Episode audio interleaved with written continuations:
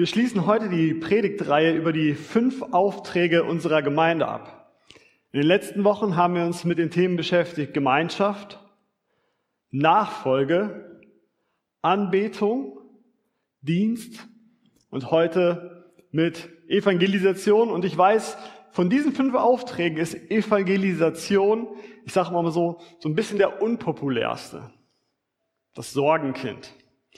Viele Christen tun sich schwer mit diesem Auftrag der Evangelisation, denn er scheint irgendwie nicht so richtig in unsere heutige Zeit, in unsere heutige Kultur, in unsere Gesellschaft so richtig reinzupassen. Äh, das Barner Institut, das ist ein christliches Meinungsforschungsinstitut, hat Christen befragt, wie sie zu diesem Thema Evangelisation stehen. Und über 90 Prozent, weit über 90 Prozent haben gesagt, Evangelisation, das gehört einfach zum christlichen Glauben dazu. Das ist gar keine Frage, das gehört dazu. Und auch über 90 Prozent haben gesagt, der Glaube ist das Beste, was mir jemals passiert ist. Interessanterweise haben 42 Prozent der unter 35-Jährigen trotzdem gesagt, also ich finde es eigentlich nicht richtig, Leuten, die einen anderen Glauben haben, meinen Glauben weiterzusagen, in der Hoffnung, dass sie ihren Glauben ändern. Das wollten die dann doch nicht mitgehen. 42 Prozent der Millennials, also unter 35, sagen, ah, damit habe ich ein Problem. Und ich glaube, diese Zahlen kann man auch gut auf Deutschland übertragen. Wenn man mit jüngeren Menschen spricht, dann hört man immer wieder, also weil man merkt das eindeutig, das ist eine Generationfrage. Bei den älteren Menschen ist das noch nicht so das Problem, aber je jünger man ist, desto größer ist dieses Problem. Aber wenn man mit jungen, jungen Menschen spricht, dann empfinden viele sagen wir, das Thema Evangelisation als, als übergriffig. Ja, sie wollen die Individualität des anderen nicht angreifen. Sie wollen seine Lebensentscheidungen nicht kritisieren. Man will heutzutage ja auch tolerant sein, den anderen akzeptieren, wie er ist. Und man will nicht hingehen und sagen, du bist falsch und ich bin richtig. Und ich glaube, wenn man das so zuspitzt, da würde ich auch sagen, ah, da würde ich auch nicht mehr mitgehen. Ich würde ehrlich sagen, ich würde zwar mit Paulus wie in Römer 1, Vers 16 sagen, ich schäme mich des Evangeliums nicht, weil ich davon überzeugt bin, dass es eine Kraft Gottes ist, die viele Menschen rettet. Aber ich schäme mich schon, wenn ich sehe, wie manche Christen versuchen, andere Menschen, ich sage es mal, zu evangelisieren. Das empfinde ich manchmal nicht nur als peinlich, sondern manchmal auch als falsch, weil es einfach übergriffig ist, weil Menschen verletzt werden, weil es lieblos gemacht wird und weil das Verhalten oder die Art und Weise, wie sie versuchen, andere Menschen da von dem Glauben zu überzeugen, oft ähm, der Kultur oder der Beziehung, die zwischen den beiden Personen herrscht, nicht angemessen ist. Und ich glaube, viele von uns haben auch solche negativen Erfahrungen schon mal gemacht, dass sie zugesehen haben, wie andere versucht haben zu evangelisieren und man hat sich eigentlich nur peinlich weggedreht und gehofft, oh, hoffentlich weiß keiner, dass ich auch zu dem Club dazugehöre. Oder dass man selber genötigt wurde, bei einem Einsatz oder so mal was zu machen, so irgendwie wildfremde Leute auf der Straße anzusprechen oder Sachen zu machen, die man selber einfach irgendwie als unpassend für sich empfunden hat. Und weil diese Methoden, die man dann so anwendet, äh, oft mit Evangelisation gleichgesetzt werden, so nach dem Motto, das ist Evangelisation, dann nehmen viele Menschen schon Reiß aus, wenn sie das Wort Evangelisation nur hören. Deswegen erstmal schon mal schönen Dank, dass ihr da seid, dass ihr euch trotzdem mit diesem Thema auseinandersetzt. Was steckt hinter dem Thema Evangelisation? Manchen Menschen fällt das ja total leicht, für manche ist das schwieriger. Was steckt hinter Evangelisation? Ich möchte uns dazu aus Gottes Wort vorlesen, aus 1 Timotheus 2, Verse 3 bis 6, und ich bitte euch, dazu aufzustehen. Ich lese aus der Guten Nachricht Übersetzung. So ist es gut und gefällt Gott, unserem Retter. Er will, dass alle Menschen zur Erkenntnis der Wahrheit kommen und gerettet werden. Denn dies ist ja unser Bekenntnis. Nur einer ist Gott und nur einer ist auch Vermittler zwischen Gott und den Menschen, der Mensch Jesus Christus. Er gab sein Leben, um die ganze Menschheit von ihrer Schuld loszukaufen. Das gilt es zu bezeugen in dieser und von Gott vorherbestimmten Zeit. Amen. Nehmt gerne wieder Platz. Wenn wir über Evangelisation reden, dann reden wir nicht in erster Linie über Formen, also die Art und Weise, wie wir das tun, sondern eigentlich geht es bei Evangelisation um das Evangelium, um die frohe Botschaft. Gott liebt jeden einzelnen Menschen. Er möchte, dass jeder einzelne Mensch erkennt, dass er von Gott geliebt ist, dass er wertvoll ist und dass er angenommen ist. Und das ist Gottes Herzensanliegen. Er will, dass jeder Mensch das erkennt begreift, für sich annehmen kann. Und das ist, das ist eine Hammerbotschaft. Ja, das ist, die ist toll. Ist eine tolle Nachricht, die sich über die, die über die Jahrhunderte nichts an ihrer Aktualität und ihrer, ihrer Kraft eingebüßt hat. Und deswegen haben wir eine, eine wunderbare, eine tolle Nachricht, die wir weitersagen dürfen. Ja, das sollte sich eigentlich so anfühlen, als wenn wir auf über die Straße gehen und sagen, wir haben einen ganzen großen Beutel voll, keine Ahnung, neue, neuen iPhones und ich kann die einfach verschenken. Ja, es kostet mich nichts. Ich kann sie einfach verschenken und ich sehe die fröhlichen Gesichter der Menschen, die ich da beschenke und sie sind dankbar und freuen sich und ich freue mich auch, weil es kostet mich nichts und ich kann so viel verschenken, wie ich will. Ja, so sollte dieses Gefühl sein. Und mit so einer Begeisterung, mit so einer Haltung, ja, sollte Evangelisation verbunden sein. Denn das, was Gott hier anbietet, das ist attraktiv für jeden Menschen. Und wir dürfen es weitergeben, indem wir Zeugen sind. In Lukas 24, ähm, da sagt er, da spricht der auferstandene Jesus zu seinen Jüngern und er sagt in Vers 48, ihr seid Zeugen geworden von allem, was geschehen ist und ihr sollt es auch überall bezeugen. Also ihr seid Zeugen geworden und ihr sollt es bezeugen. Und in Apostelgeschichte 1, Vers 8, ihr werdet meine Zeugen sein in Jerusalem, Judäa, Samaria und bis an das Ende der Welt ihr werdet meine Zeugen sein. Immer wieder finden wir zwei Dimensionen von diesem Auftrag. Zum einen dieses passive, ihr werdet das sein, ihr könnt gar nicht anders, ich habe euch zu Zeugen, zu meinen Botschaftern gemacht. Und dann die aktivische Aufforderung, geht und bezeugt. Tut etwas, redet darüber, erzählt davon. Das sind diese beiden Perspektiven, die ich heute mit euch gemeinsam anschauen möchte. Wir sind Zeugen erstens. Ein Zeuge, das ist jemand, der etwas erlebt hat, der etwas gesehen hat, der etwas gehört hat. Oder ein Zeuge ist jemand, der, der bei Gericht aufgefordert wird, etwas zu berichten, was er erlebt hat. Und ein Zeuge ist nur glaubwürdig, wenn, wenn er glaubwürdig ist. Nur dann ist da seine Aussage auch belastbar. Und genauso ist es auch mit dem Glauben. Unser ganzes Leben spricht. Wir sollen Zeugen sein. Unser ganzes Leben spricht. Wir sollen in erster Linie etwas sein, bevor wir etwas sagen. Unser Leben spricht nämlich immer lauter als alles andere, was wir sagen. Und deswegen ist in erster Linie unser Leben das erste Zeugnis. Viele Christen denken ja, es würde reichen, wenn sie anderen Menschen eine, eine wahre Aussage mitteilen oder an den Kopf werfen, je nachdem, was für eine Aussage das ist. Ähm, aber unser Auftrag ist größer, als nur Wahrheit weiterzusagen. Unser Auftrag ist, wir sollen Zeugen sein, wir sollen die Botschaft sein. Wir sollen selber die Botschaft sein. Wir sollen die Botschaft leben. Das heißt, ja, sage nicht nur irgendjemanden, Gott ist Liebe, sondern liebe diese Person. Sag nicht einfach, ja, Gott hat alle Reichtümer dieser Welt und er kann dich versorgen, sondern sei großzügig. Sei barmherzig. Zeige den Menschen, wie Gott ist, indem du sie entsprechend behandelst. Lebe den Menschen vor, wie Gott ist. Und die Menschen werden das sehen. Denn die einzige Bibel, die viele Menschen jemals lesen werden, ist dein Leben. Und genauso die einzige Predigt, die viele Menschen hören werden, ist dein Leben. Menschen werden dich anschauen und werden sagen, will ich so werden wie er? Möchte ich so ein Leben führen wie diese Person? Oder will ich das lieber nicht? Und deswegen, wenn Gott sagt, ich mache euch zu Zeugen, dann soll unser Leben lauter sprechen als alles andere.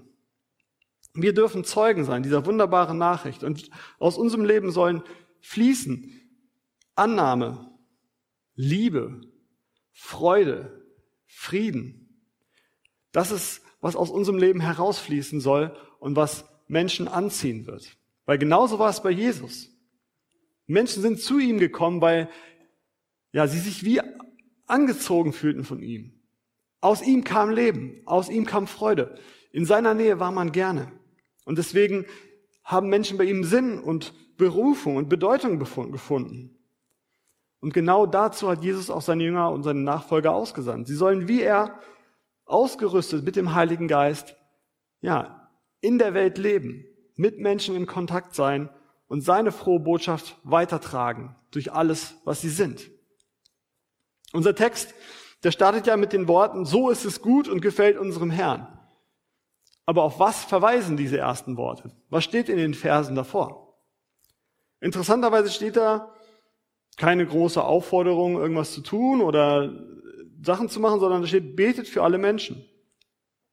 Lebt ein vorbildliches Leben in Ruhe und Frieden und seid ehrfürchtig vor Gott und aufrichtig euren Mitmenschen gegenüber. Also eigentlich ziemlich ruhig. In erster Linie sind wir also Zeugen, allein durch das, was Gott an uns getan hat, wie Gott uns verändert hat. Allein das ist schon Zeuge genug.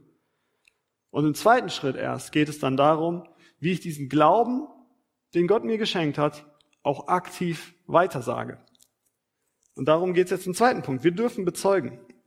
Weil ja, es gibt auch die Aufforderung, geht in alle Welt, predigt, verkündet den Menschen die frohe Botschaft, gibt Zeugnis über das, über die Hoffnung, die Gott in euch hineingelegt hat. Und das muss man auch überlegen, wie das konkret in unserem persönlichen Leben aussehen kann. Wenn man, wenn man in die Bibel schaut, da kann man schon erkennen, dass Christen in den verschiedensten Zeiten, zu den verschiedensten, in den verschiedensten Kulturen ihren Glauben geteilt haben. Und sie haben das auf ganz unterschiedliche Art und Weise getan. Ähm, je nachdem, was das für eine Kultur war, was das für eine Zeit war, wie es angemessen und wie es möglich war. Ihnen war bewusst, die Form, also die Art und Weise, wie ich das Evangelium weitersage, muss zum Evangelium passen und muss auch in den Kontext passen. Ja, Jesus war so, er, er predigte zuerst in den Synagogen. Warum? Weil da die Menschen zusammenkamen, um über den Glauben zu sprechen. Also ging er dahin, las aus der Tora vor und predigte. Und als die Menschen ja auch außerhalb der Gottesdienstzeiten noch mehr lernen wollten, ging er zu ihnen nach Hause, predigte und lehrte in den Häusern. Als es immer mehr Menschen zusammenkamen, ging er auf die Plätze, auf die Wiese, vor die Stadt, damit die ganzen Menschenmassen irgendwo Platz hatten. Und auch Paulus, der ging an die zentralen Orte, wo sich Gläubige versammelten. Und auch auf seinen Missionsreisen ging er immer wieder an die zentralen strategischen Orte, da wo Menschen zusammenkamen, um über den Glauben zu sprechen. Zum Beispiel auf den Marktplatz von Athen. Dort war es üblich, dass da die Philosophen zusammenkamen, über ihre Gedanken diskutierten und sich austauschten. Wenn du heute in Bonn hier auf den Wochenmarkt gehst, da will keiner mit dir über Philosophie diskutieren. Ja, dann wollen sie Obst und Blumen verkaufen. Ananas ein Euro. Das hörst du da, aber nicht irgendwelche Theorien von Plato, die da diskutiert werden. Die Zeit hat den Marktplatz verändert.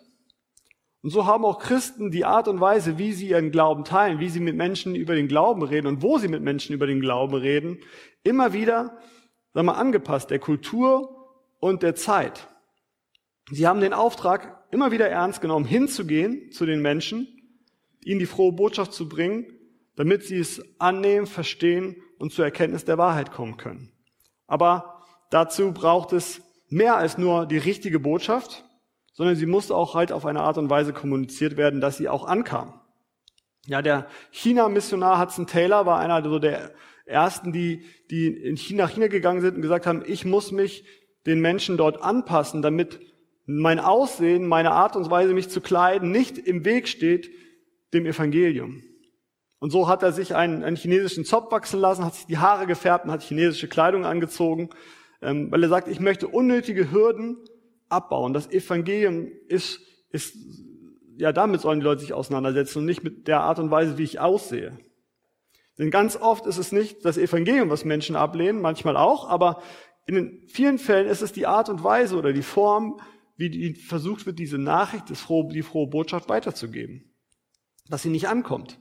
Ja, es ist wie, wenn man diese Nachricht in so eine Brieftaube steckt und man schickt die Brieftaube los, aber die Brieftaube flirgt irgendwo hin, aber nicht zu der Person. Dann kommt die Nachricht einfach nicht an. Und dann kommt man nicht ins Gespräch und dann, dann geht es irgendwie auch nicht weiter. Das ist so, wie wenn mein Mikrofon jetzt tot wäre, wenn das nicht mehr gehen würde, dann würdet ihr im Saal es vielleicht meine Stimme noch einigermaßen verstehen. aber spätestens ihr am Stream hättet keine Chance mehr, das zu hören, die Botschaft zu verstehen. Und ich glaube, genauso geht es auch vielen Menschen mit dem Evangelium. Sie hören es, manche hören es schlecht und verstehen es nur so bruchstückhaft und andere verstehen gar nichts. Also da kann das Mikrofon genauso gut auch aus sein. Und dementsprechend kommen sie auch nicht zur Erkenntnis der Wahrheit, weil, ja, weil wir keine geeignete Weise gefunden haben, es ihnen zu vermitteln, zu erklären, dass sie es verstehen, in den Worten, die sie verstehen, anzuknüpfen an Themen, die für sie relevant sind. Dafür muss man sensibel sein. Dafür muss man schauen, genau wen habe ich da vor mir? Welche kulturellen Regeln, welche, welche Normen gelten bei dieser Person? Was ist üblich? Denn das ändert sich immer wieder und gerade aktuell immer schneller. Ja, das Beispiel vom Marktplatz hatte ich schon erzählt, aber einige von euch werden vielleicht noch äh, diese Methode von Evangelisation kennen, eine, eine Zeltmission.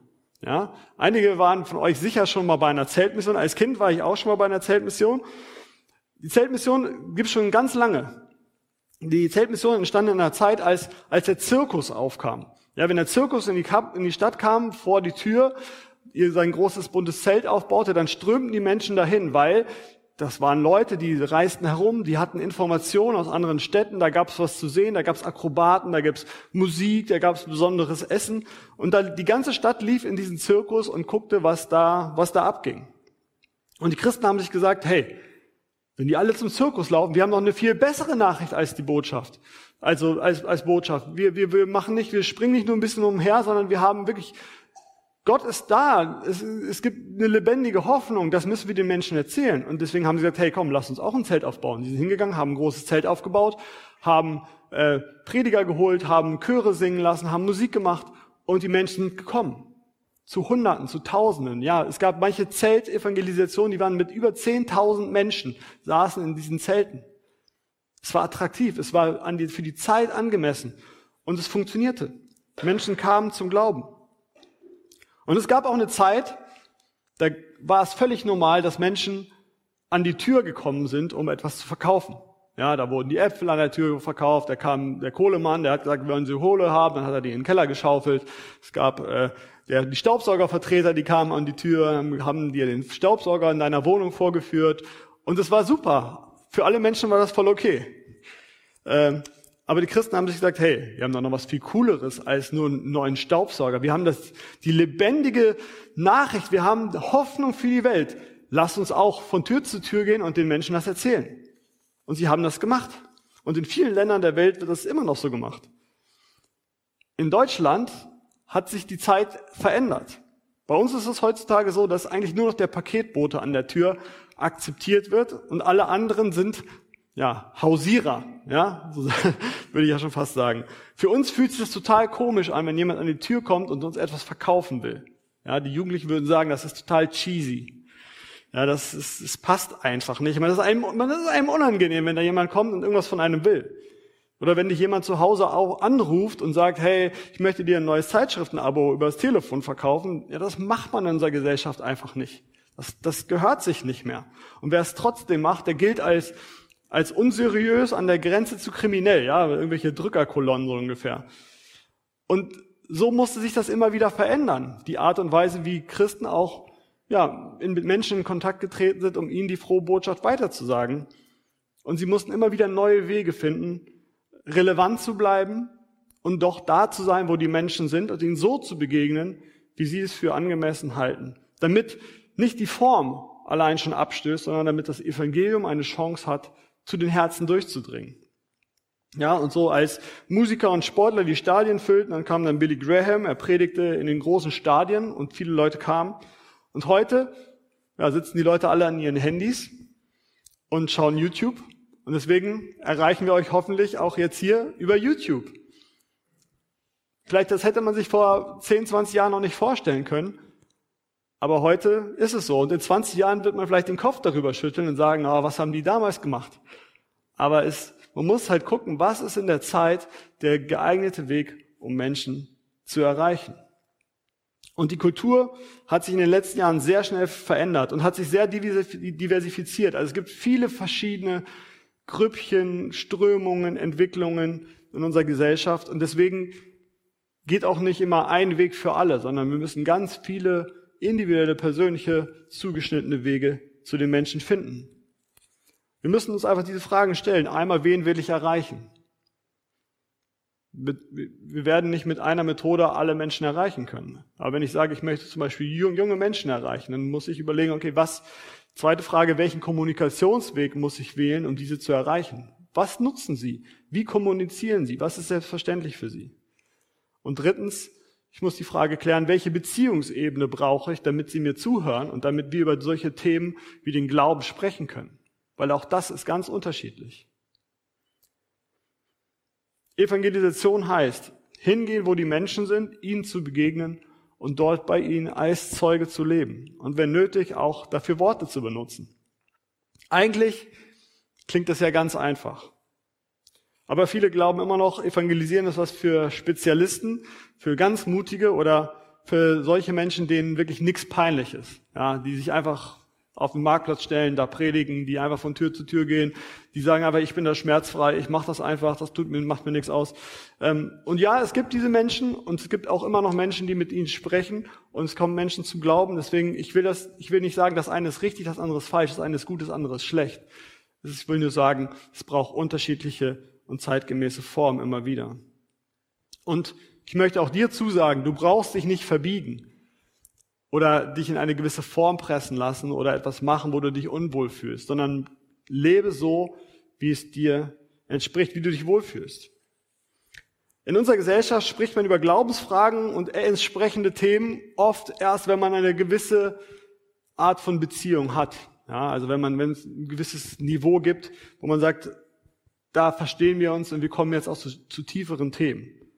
Alternativ funktioniert auch eine gewisse Menge Alkohol. Ist jetzt keine, kein, kein Seelsorgetrick, ähm, aber es ist einfach Beobachtung der Erfahrung. Wenn man auf Partys ist und die Leute haben ein, zwei Bier getrunken, dann kommen die auf einmal mit so Fragen raus, wo du denkst, das würden die im Alltag niemals machen. Aber ja, es ist eine Beobachtung.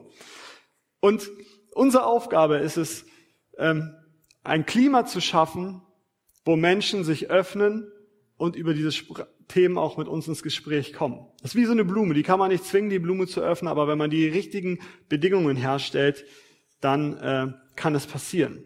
Und ich habe mir ähm, da fünf einfache Sachen abgeschaut bei Jesus, die mir helfen, ähm, im Alltag meinen Glauben zu leben, ohne dass das irgendwie seltsam ist, ohne dass das komisch wirkt, dass ganz natürlich ist. Fünf kurze Punkte. Erstens, Zeit mit Gott verbringen. Das erste, was man bei Jesus sieht, wie er gelebt hat, ist, er hat Zeit mit Gott, er hat Zeit mit seinem Vater verbracht. Und aus dieser Beziehung zu Gott folgte alles. Er hat ihn verändert, hat seine Umwelt verändert. Und wenn wir sagen, wir sind in allererster Linie das Zeugnis, dann geht es darum, dass Gott uns verändert. Und deswegen brauchen wir Zeit mit ihm, damit er uns auch Mut und Weisheit schenkt zu reden, dass er uns dazu gebraucht, diese Welt zu verändern. Und das Zweite, was mir auch relativ einfach ist, fällt, was auch Jesus getan hat, esse mit Menschen. Ja, ich esse gerne und äh, mit Menschen gemeinsam essen ist was Tolles. Darf man gerade nicht, ist gerade schwierig, herausfordernd und das merke ich auch total. Aber es passt auch super in unsere Kultur. Alle Menschen müssen essen, also nimm die Zeit, mit Menschen gemeinsam zu essen. Weil wenn du das tust, kommst du ganz schnell zum dritten Punkt, nämlich unterhalte dich mit Menschen und höre ihnen zu.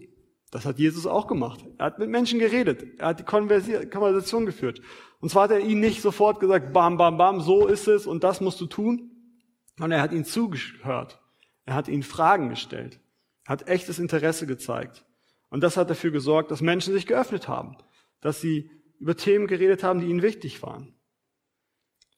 Und ja, wenn du, wenn Menschen sich dann öffnen, wenn du wirklich fragst, wenn du Interesse an Menschen zeigst, dann werden sie auch ihre Herausforderungen dir mitteilen.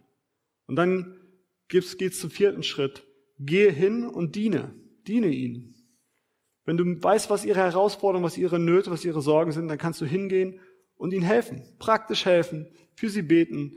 Ähm, ganz viele verschiedene Sachen. Es freut mich immer zu sehen, wie hilfsbereit diese Gemeinde ist. Ja, ob das jetzt die Obdachlosenarbeit ist oder dass man sich untereinander hilft, wenn jemand ein Kind gekriegt hat oder praktische Sachen beim Umzug und äh, beim Wohnungsfinden und so weiter. Es ist, es ist toll zu sehen. Helfen öffnet die Herzen. Und dann, manchmal ist es dann auch Gelegenheit für den fünften und letzten Schritt. Erzähle deine Geschichte. Wenn du so mit Menschen gemeinsam lebst, wenn du Zeuge bist, ja, dann ähm, wird es immer wieder im Gespräch oder in den Themen auch auf darauf kommen. Wo, was ist deine Hoffnung? Warum lebst du so? Warum entscheidest du dich für das und nicht für das? Und dann kannst du davon erzählen, von deiner Hoffnung. Da kannst du erzählen, dass, was Jesus in deinem Leben getan hat. Du kannst ihn einladen, es mal ausprobieren, auszuprobieren mit dem Glauben. Du kannst ihn einladen, mal mitzukommen oder mal einzuschalten in den Gottesdienst. Und viele, die hier sitzen oder die hier in der Gemeinde sind, sind dadurch zum Glauben gekommen und auch in die Gemeinde gekommen, weil irgendjemand aus ihrem Freundes- und Bekanntenkreis einfach gesagt hat, hey, komm doch einfach mal mit, schau dir das doch mal an. So kannst du ganz einfach Zeuge sein. Vor Evangelisation muss man keine Angst haben. Denn Evangelisation bedeutet einfach, als Christ bist du Zeuge. In erster Linie durch dein Leben, durch das, was Gott in dir, in deinem Leben getan hat. Und in zweiter Linie dürfen wir Zeugen sein, indem wir diese frohe Botschaft, die Gott uns gegeben hat, weitergeben an andere Menschen. Indem wir angemessene Worte finden, angemessene Taten und Arten finden, um andere Menschen mit dieser frohen Botschaft zu beschenken. So ist es gut und gefällt Gott, unserem Retter. Er will, dass alle Menschen zur Erkenntnis der Wahrheit kommen und gerettet werden. Amen.